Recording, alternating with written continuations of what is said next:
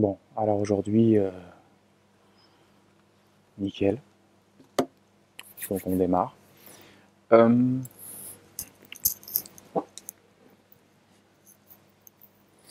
en fait, euh, la dernière fois, la dernière vidéo, je t'ai parlé de ce qu'on peut observer à l'intérieur de soi, ce qui joue en nous et l'observation du personnage, etc. Blablabla.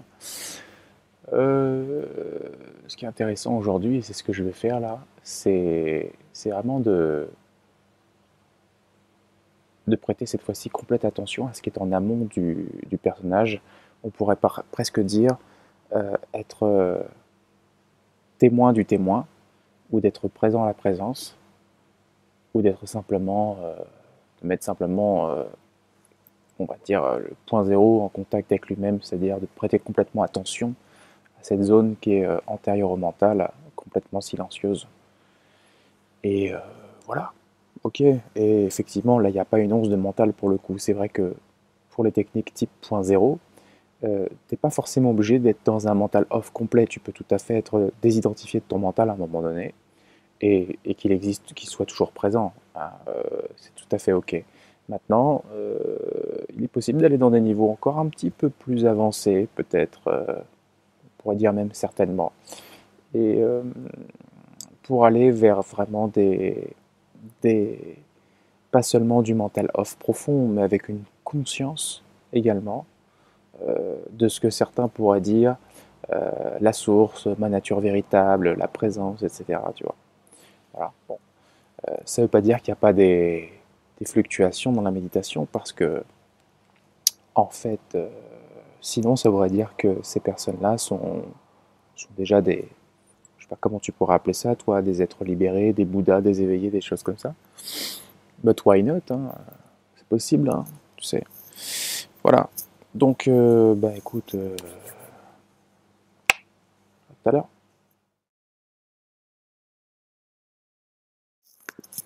En fait, je pensais, t'as vu, hein, quand même pas mal réveillé pour un mec qui se lève à 4h30. Bon, euh, qu'est-ce qui se passe? Euh, Évidemment, si tu veux te lever tôt, c'est qu'il faut que tu te couches hein. a priori tôt, d'accord? Et puis ce qui, ce qui aide aussi, c'est qu'est-ce que tu manges la veille? Ou, euh, Voilà, si tu si, si as fini ta soirée avec un, couscous, du coca, des gâteaux, tu vois ce que je veux dire? C'est tu risques de pas forcément te lever de la même manière, quoi. Donc ça, c'est léger. Et c'est pareil le matin, euh, je suis pas sûr que la stratégie du, petit déjeuner, euh, tu vois, des croissants, euh, du pain, du beurre, du machin, du truc, ça soit la meilleure stratégie, tu vois, de, pour enclencher une méditation juste ensuite. On sait que bah, quand, tu, quand tu pratiques, quand tu manges, bah, tu digères, hein, donc ça te prend de l'énergie, et ça altère tes états modifiés de conscience, ça altère ta, perception, ça, te fatigue, ça, ça te rend moins disponible. Tu vois, au début, quand je pratiquais euh, la méditation, bah, il y, a longtemps, moi je mangeais des pizzas, du coca, des machins, des trucs. je m'en foutais, je me disais, bon, attends, ils vont pas nous prendre la tête avec euh, tous les trucs comme quoi il faut manger léger pour commencer à méditer, puisque j'avais effectivement des résultats. Mais force est de constater que ça augmente ton confort. Après, c'est vrai que c'est encore un autre travail parce qu'il faut dépasser des caps.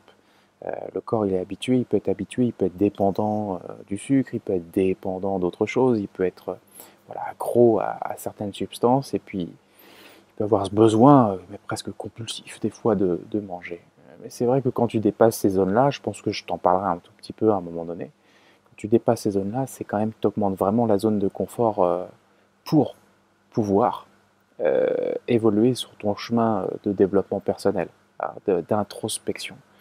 J'ai fait beaucoup de séminaires où euh, bah, les élèves étaient à moitié en train de dormir, par exemple après la pause déjeuner, parce que, parce que là où d'autres mangeaient très léger, ils pouvaient continuer d'être faire un travail interne en toute conscience et, bien présent. Ben, d'autres, bah, ils étaient en train de digérer, c'est un peu normal, tu vois. Bref. Euh, water. Good, euh, good water. Bien, alors, euh, comme tu le vois, il y a des, feuilles qui ont poussé sur les murs entre temps.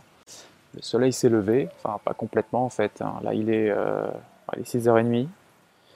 Et voilà, donc par rapport à, cette étape, cette, si je rebondis sur la dernière vidéo que tu as pu voir par rapport à ça, là j'ai orienté ma pratique plutôt sur le fait non pas d'observer ce qu'il y a sur la scène intérieure du personnage qui se joue, etc. Et déjà d'être dans une, dans une observation au niveau point zéro déjà, mais c'est de revenir d'où vient la projection, d'où vient euh, le, le, mouvement de la projection mentale en fait. Et c'est de revenir à la source d'une manière différente, si bien que en procédant de cette façon-là, tu peux euh, bien retrouver qui observe.